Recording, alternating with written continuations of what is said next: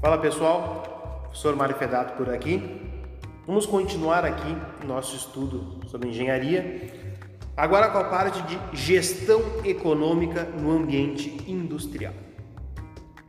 Uma boa parte do trabalho de engenheiro está relacionada com o planejamento e controle dos processos, com cumprimento de prazos e com a viabilização financeira dos empreendimentos.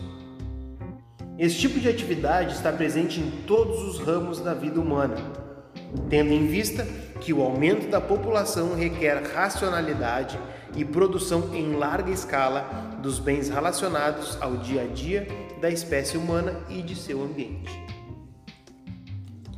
A percepção de necessidade de um planejamento e controle de produção talvez se deva a Frederick Taylor, que, ao observar o modelo de produção da indústria americana no início do século XX, pensou em estabelecer bases científicas para os processos produtivos, onde defende a especialização e visão de tarefas, com rigoroso treinamento para os operários, além da execução de um controle sobre o rendimento de cada um, atribuindo prêmios àqueles que executam com maior eficiência.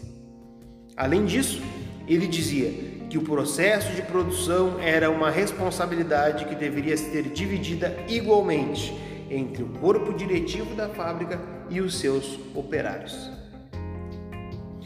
Nos dias de hoje, essa metodologia desenvolvida no início do século XX deve ser aplicada a sistemas produtivos cada vez mais complicados, muitas vezes constituídos por um emaranhado de processos de entrada, saída e retornos.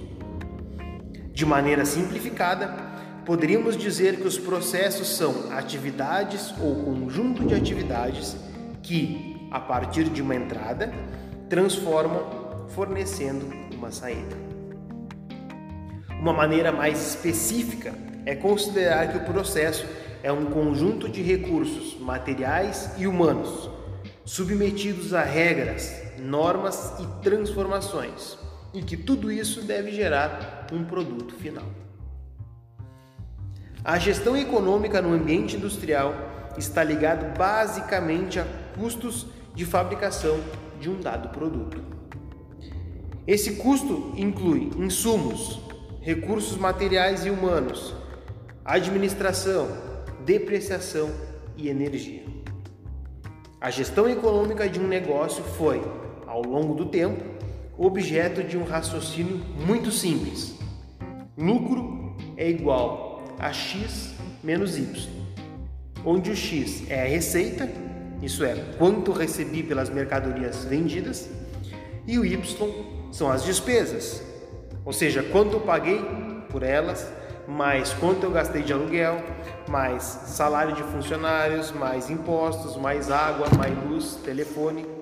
Entretanto, essa maneira de calcular, embora útil, resume nos dias de hoje procedimentos mais complicados.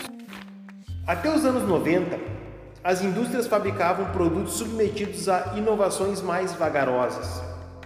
Em suas máquinas e ferramentas requeriam renovação em ritmo não muito rápido, tornando a estrutura de custos de fabricação mais previsível.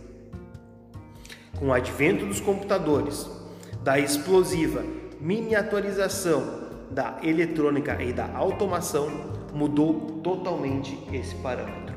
Para manter suas posições nos mercados, as indústrias devem produzir produtos inovadores e com conteúdo tecnológico cada vez mais alto.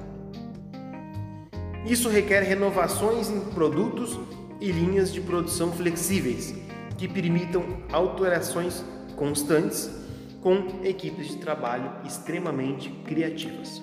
Vamos definir rapidamente o custo de fabricação como o valor dos insumos consumidos na fabricação de um dado produto. Entendendo por insumos a matéria-prima, os recursos humanos, a energia elétrica, as máquinas, as ferramentas e os equipamentos.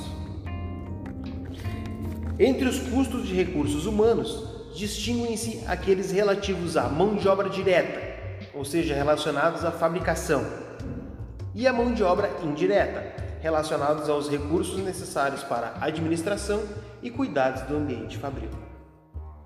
É importante ressaltar também que máquinas, ferramentas e equipamentos estão sujeitos à depreciação, ou seja, o custo relacionado com a perda de valor ao longo do tempo. Para entender um pouquinho melhor e dar um exemplo, vamos considerar uma certa fábrica que ao final do mês de operação apresentou os seguintes custos: administração 10 mil reais, mão de obra 8 mil reais, materiais de consumo 6 mil, depreciação 2 mil, manutenção 2 mil, energia elétrica 800 reais, totalizando 28.800 reais. Esse foi o custo dessa fábrica. Agora eu deixo um desafio para vocês. Vamos entender melhor um pouco mais sobre essa parte de gestão.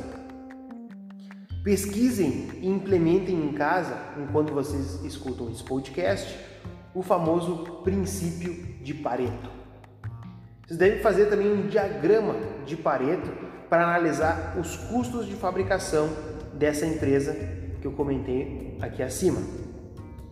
Ao final dessa criação do diagrama, vocês saberão quem está comendo a maior fatia do bolo nessa fábrica.